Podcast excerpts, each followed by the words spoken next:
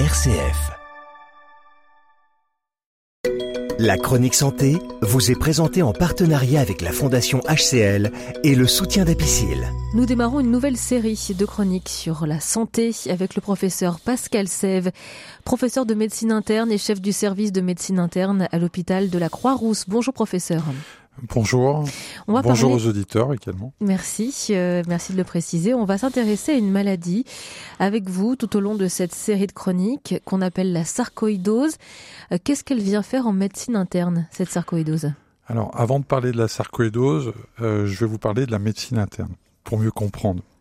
Donc, la médecine interne, c'est une spécialité qui a un positionnement très particulier dans le paysage médical en France on est des médecins avec un exercice qui est uniquement hospitalier, avec des compétences multiples dans euh, différentes spécialités médicales, comme la cardiologie, la pneumologie, la gastroentérologie, etc. Je ne ferai pas euh, l'éventail de l'ensemble des spécialités médicales.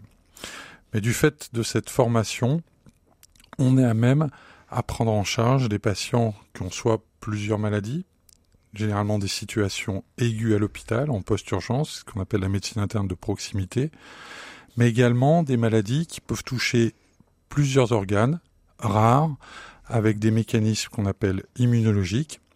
Et c'est, et à titre d'exemple, la sarcoïdose, comme beaucoup d'autres. Euh, je citerai également une maladie qui peut être connue du grand public, qui s'appelle euh, le lupus, pour ceux qui ont regardé euh, le célèbre feuilleton avec le docteur House. Alors la sarcoïdose, euh, qu'est-ce qu'on met derrière cette maladie euh, Qu'est-ce que c'est concrètement? Alors, la sarcoïdose, c'est d'abord une maladie rare qui touche moins d'individus, un individu sur mille, qui touche un peu plus souvent les femmes âgées entre 30 à 40 ans. Alors la définition de la sarcoïdose, elle est un peu complexe, mais je vais essayer de la simplifier. il y a trois critères. Le premier, c'est des symptômes évocateurs. Et on le verra tout à l'heure, c'est une maladie, ou la semaine prochaine, c'est une maladie euh, qui touche très souvent les poumons. Alors les patients peuvent être essoufflés ou toussés. Et les examens d'imagerie, ce qu'on appelle la radiologie, montreront des aspects assez évocateurs du diagnostic, avec en particulier des ganglions dans les poumons. Mais la maladie peut toucher, on le verra euh, donc la semaine prochaine, les yeux, la peau. Donc il faut qu'il y ait une présentation clinique et radiologique compatibles. Premier critère. Le deuxième critère, au sein des tissus atteints par la maladie, le poumon, les ganglions, la peau, on a une réaction du système immunitaire avec des globules blancs qui prennent une disposition particulière, on appelle ça un granulome. Je ne vais pas rentrer dans les détails, mais il y a une réaction du système immunitaire. Le troisième critère, ce granulome pouvant se rencontrer dans de nombreuses situations, comme des infections, comme des pathologies cancéreuses, c'est l'exclusion de ce qu'on appelle les diagnostics différentiels, donc les maladies qui pourraient se présenter à la sarcoïdose. Donc trois critères. Et tout ça, ça, prend du temps?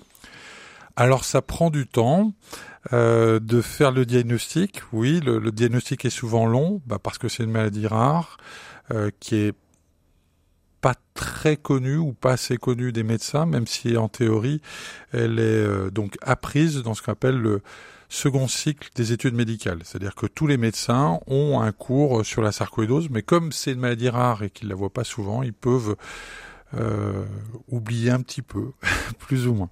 Euh, aujourd'hui, en médecine interne à l'hôpital de la Croix-Rousse, vous avez, vous suivez plusieurs patients qui souffrent de sarcoïdose?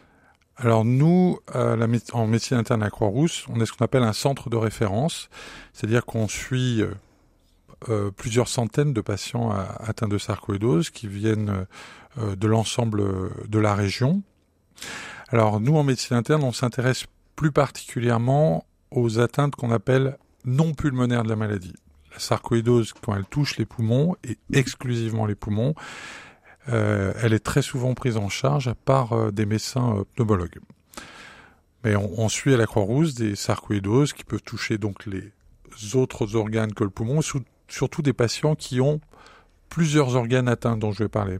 Dans la mesure où, de par notre formation, ben, on a la compétence, on l'espère, pour pouvoir hiérarchiser, gérer les différentes atteintes dont je vous parlerai. Est-ce qu'on peut essayer de, de mettre des mots sur l'origine de la sarcoïdose en 2023 Alors c'est une question extrêmement complexe parce que si on veut être honnête, et je serai honnête, euh, les causes ou la cause de la sarcoïdose aujourd'hui euh, ne sont pas connues. Alors bien entendu, on a des hypothèses, et comme souvent dans ces maladies dont on a du mal à aborder les mécanismes, ce qu'on appelle en médecine la pathogénie, on a des hypothèses sur l'environnement, dont je vous parlerai, et des hypothèses sur l'hôte, le malade, et en particulier ici euh, le système immunitaire, ce qu'on appelle l'immunité spécifique, c'est les généraux de l'immunité, est-ce qu'avec les lymphocytes qui euh, dysfonctionnent. On va d'abord parler de l'environnement. Alors les études qu'on appelle épidémiologiques, on a recherché des, des, facteurs causaux environnementaux, ont montré que des expositions dans le cadre du travail, en particulier aux pesticides, aux insecticides, également euh, euh, les gens qui travaillent dans les professions agricoles, faisaient plus de sarcoïdose. Et dans les hypothèses environnementales, il y a un exemple qui est un peu célèbre, euh, donc sur le plan médical, c'est l'exemple des pompiers euh, américains qui sont intervenus lors des incendies, donc avec euh, l'effondrement des Twin Towers, euh, donc le, le 11 septembre 2001. Et sur cette population, dans les suites, on a eu une flambée, sans mauvais jeu de mots, euh, de, de sarcoïdose sur cette population, à cause de l'empoussièrement qui est évoqué dans le mécanisme. Dans les facteurs environnementaux, il y a des agents infectieux, des bactéries proches de la tuberculose, mais qui sont dans l'environnement, euh, des bactéries de la peau qui donnent l'acné, qui ont été euh, donc euh, incriminées dans la survenue de la sarcoïdose. Donc ça, c'est sur les aspects environnement, l'extérieur. Et pour l'instant, on ne sait pas vraiment euh, si c'est une exposition plus prolongée à telle ou telle pollution, poussière qui pourrait générer une sarcoïdose. Mmh. Ce qu'on sait, c'est que les patients qui ont des expositions donc aux différents facteurs que je viens de vous euh, développer font plus de sarcoïdose que la population non malade. Mais il n'y a pas, donc, comme vous l'avez vu, entendu, il y a plusieurs hypothèses, et il y a également le, le rôle, je dirais, de, de l'hôte et du système immunitaire. On a incriminé, je ne veux pas rentrer dans les détails, euh, des gènes qui interviennent dans ce qu'on appelle l'immunité spécifique. Et on s'est aperçu ben, que euh, les patients qui avaient des sarcoïdoses avaient plus de mutations, mais pas sur un seul gène. On n'est pas dans le cadre d'une maladie monogénique, mais dans le cadre de plusieurs gènes dans ce qu'on appelle la synapse immunitaire qui permet de d'activer, de recruter le système immunitaire. Et dans, dans cette interaction, il y a plusieurs gènes qui sont mutés. Alors la, classe, la question qui est souvent posée, c'est est-ce que c'est une maladie génétique? C'est une maladie qu'on appelle polygénique et il faut rassurer euh, les patients atteints. Le risque de transmission euh, de la sarcoïdose à ses enfants lorsqu'on est donc atteint est faible. Il est simplement de l'ordre de euh, 3%. Donc 3 à 4%, donc c'est euh, il faut pas euh, s'angoisser vis-à-vis donc de sa descendance, de ses enfants lorsqu'on a une sarcoïdose. Est-ce qu'aujourd'hui, euh, les recherches euh, que vous faites euh, en tant que médecin sur la sarcoïdose, elles pourraient aboutir à des conclusions euh, encore plus hmm. claires? Alors on l'espère, donc les recherches aujourd'hui elles ont lieu sur des modèles euh, essentiellement à partir de modèles animaux où on reproduit ce dont je vous avais parlé euh, la semaine dernière, c'est des granulomes en manipulant le système immunitaire. Donc on pourrait mieux comprendre de cette maladie, qui est certainement une maladie euh, qui est extrêmement polymorphe, plurielle, et plus qu'une maladie, euh, nous pensons, je pense en tout cas, que la sarcoïdose est plus ce qu'on appelle un syndrome. C'est-à-dire que les causes étant multiples, il n'y a pas une seule sarcoïdose, mais des sarcoïdoses, avec peut-être pour chacune des sarcoïdoses de la peau, du poumon, euh, des yeux, eh ben des mécanismes et des causes qui peuvent être différentes. On peut imaginer que euh, l'antigène, ce qui déclenche la, réaction immunitaire dont je vous ai parlé tout à l'heure, arrive de façon différente lorsque pour les sarcoïdoses oculaires, pour les sarcoïdoses cutanées ou les sarcoïdoses pulmonaires. Et ce qui paraît intéressant, c'est que ce granulome dont je vous ai parlé peut se rencontrer dans toute une série de manifestations. Et ce qu'on peut espérer, c'est qu'une meilleure compréhension euh, de la sarcoïdose puisse nous permettre euh, de mieux appréhender les mécanismes de fonctionnement du système immunitaire normal. Et c'est souvent le cas en médecine.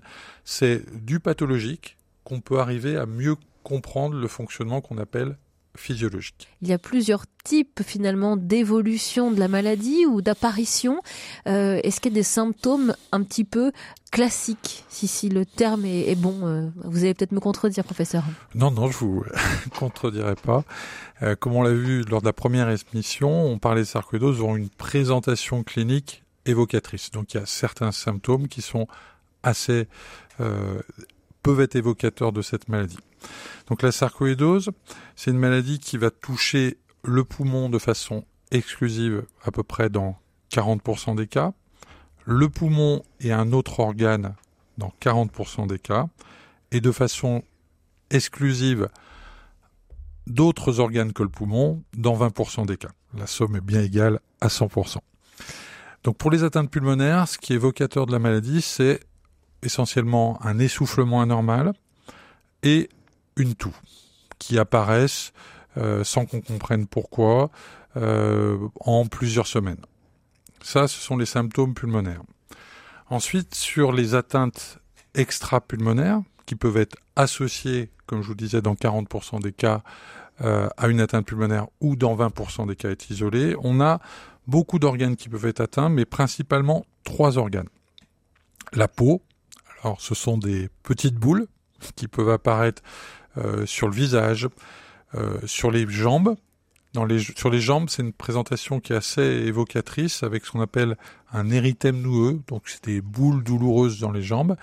Et l'érythème noueux associé à la sarcoïdose est associé à une forme aiguë de sarcoïdose qui va guérir toute seule. C'est un syndrome qui a été décrit par euh, un dermatologue scandinave qui s'appelle le syndrome de Lovgren. La peau. Autre organe euh, fréquemment atteint, c'est les yeux. Et donc ça donne ce qu'on appelle euh, des yeux rouges, douloureux, avec baisse d'acuité visuelle, ce qu'on appelle une uvéite, c'est-à-dire une inflammation. Le suffixe it veut dire inflammation, hein, comme appendicite. Et donc c'est une inflammation de l'UV. Enfin, on peut avoir des douleurs articulaires euh, touchant les chevilles. Donc ça, c'est les trois organes extrapulmonaires souvent atteints. Et en dehors de ces organes, on va pas faire, euh, on peut avoir des atteintes sévères au niveau du cœur, du système nerveux, euh, ce qu'on appelle central et périphérique. On peut avoir également des atteintes du foie ou du rein. Donc c'est une maladie qui est donc euh, polymorphe, mais comme je l'ai dit, à peu près dans la moitié des cas, elle est exclusivement pulmonaire. Euh, c'est beaucoup de symptômes qui pourraient s'apparenter à, d'autres pathologies. Et comment est-ce qu'aujourd'hui on est capable de poser un diagnostic sur la sarcoïdose et pas euh, l'attribuer à une autre maladie Alors, ce qui est assez évocateur dans la sarcoïdose, c'est une atteinte ce qu'on appelle des ganglions, ce qu'on appelle le système lymphatique. Et cette atteinte, elle est généralement, elle touche les deux côtés du corps, lequel est bilatéral, symétrique. Euh, et cette atteinte des ganglions, lorsqu'elle a cette présentation, euh, associée au signe euh, dont je vous ai parlé, ça évoque le diagnostic de sarcoïdose. Mais le diagnostic formel de sarcoïdose, et je vous rappellerai notre première émission, il repose sur la mise en évidence dans les tissus du granulome, avec une inflammation spécifique, et l'exclusion de diagnostics différentiels. Et parmi les diagnostics différentiels qui peuvent peuvent poser le plus de problèmes. Je parlerai d'une maladie infectieuse dont, qui est devenue beaucoup plus rare aujourd'hui en France, qui est la tuberculose. Et puis, euh, parfois, de maladies du sang, de formes de cancer du sang qu'on appelle les lymphomes. Et ça, aujourd'hui, de pouvoir poser un diagnostic et de déterminer que le patient souffre de sarcoïdose, euh, ça peut prendre plusieurs mois Alors, les délais diagnostiques, euh, dans les études sont de l'ordre de 2 à 3 mois. Entre, d'abord, il y a le début des symptômes, ensuite il y a la consultation. Est-ce que le patient va faire appel donc au, à un professionnel de santé? Ensuite, il y a la sagacité, l'accès aux examens complémentaires qui fait qu'aujourd'hui, effectivement, on a des délais, ce que j'estimerais relativement longs. Alors, ces délais de l'ordre de 2 à 3 mois, le plus souvent, ne vont pas faire, ne vont pas entraîner de réelles pertes de chance. C'est une maladie qui évolue lentement, la sarcoïdose. On admet que le granulome, dont je vous ai parlé, il, se, il double de taille sur une période de 2 à 3 mois. Donc les retentissements euh, sur l'organisme sont à ce titre, euh, je dirais, euh, pas trop importants.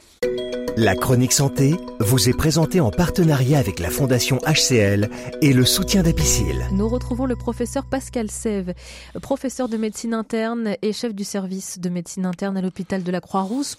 Merci euh, d'être avec nous. On parle de la sarcoïdose, on a évoqué euh, cette maladie, ses symptômes. On va parler aujourd'hui euh, des traitements et puis du pronostic. Avant, je voulais bien rappeler donc que ce sont ces, des symptômes inhabituels qui doivent amener à consulter des symptômes qui peuvent toucher par exemple le poumon avec euh, la toux et l'essoufflement, toucher la peau, les yeux, etc. Donc on avait vu la semaine dernière que le diagnostic reposait sur la mise en évidence d'une inflammation dans les tissus avec des granulomes, donc on fait un prélèvement. Et une fois le diagnostic établi, on peut donc établir un pronostic et proposer un traitement. La sarcoïdose est une maladie qui n'est pas très grave, mais lorsqu'on s'intéresse donc à la mortalité de la sarcoïdose, et eh ben la mortalité des gens atteints de sarcoïdose est légèrement euh, plus importante que la population générale non malade, et en particulier pour une atteinte des poumons. Euh, dans les atteintes les plus évoluées, on a ce qu'on appelle une fibrose pulmonaire. Ce qui peut également gréver le pronostic euh, vital, c'est des atteintes cardiaques ou du système nerveux. Cette maladie, même si elle est euh, généralement modérée, peut également impacter sur euh, la qualité de vie avec de la fatigue, des retentissements avec des douleurs, des retentissements euh, visuels dont on a parlé, ou parfois, j'ai parlé de l'atteinte de la peau, des, des retentissements esthétiques. C'est une maladie qui va guérir environ donc dans deux tiers des cas, de façon assez rapide, parfois spontanée, et dans un tiers des cas, il va s'agir d'une maladie chronique. Le traitement de la sarcoïdose, lorsqu'elle menace euh, un organe, repose très souvent sur la cortisone. La cortisone par la bouche, par voie intraveineuse, dans les formes les plus sévères, associée à des médicaments qui vont euh, déprimer le système immunitaire, comme la cortisone, qu'on appelle les immunosuppresseurs. Et suivant donc la euh, sévérité de la, sarcoïdose, la réponse à la corticothérapie, on peut euh, associer secondairement ou d'emblée euh, ces thérapeutiques, qui sont maniés par des médecins spécialistes, comme les internistes ou d'autres spécialistes. Et donc ce sont des traitements qui peuvent être momentanés ou qui peuvent être des traitements à vie Tout à fait. Alors, euh, je vous l'ai dit, donc c'est une maladie qui peut guérir dans deux tiers des cas, être chronique dans un tiers des cas. Alors, lorsqu'on prend en charge le patient, on peut avoir une idée déjà, suivant euh, la sévérité de, euh, de l'organe atteint, l'âge. Plus la sarcoïdose commence à un âge élevé, moins les chances de guérison sont importantes. On peut avoir déjà une idée sur le pronostic mais, qui, mais pas de façon euh, formelle. Et vous disiez que cette maladie, la sarcoïdose, touche principalement les femmes entre 30 et 40 ans. Est-ce que cela exclut les hommes et puis les femmes aussi euh, qui ont passé cet âge-là? Non. Le, il y a un petit sur-risque de, de, sarcoïdose chez les femmes, lorsqu'on regarde euh, au niveau des populations, mais c'est une maladie pour laquelle on peut avoir un deuxième pic vers l'âge de 50 à 60 ans. Donc euh, euh, l'âge, le genre ne sont donc pas des éléments d'exclusion pour le diagnostic de sarcoïdose. Merci beaucoup, professeur Pascal Sève. Vous êtes professeur de médecine interne et chef du service de médecine interne à l'hôpital de la Croix-Rousse. On évoquait ensemble tout ce mois la sarcoïdose, dont votre centre est centre de référence en région. Merci à vous. C'était la chronique santé. Plus d'infos sur le site apicile.com.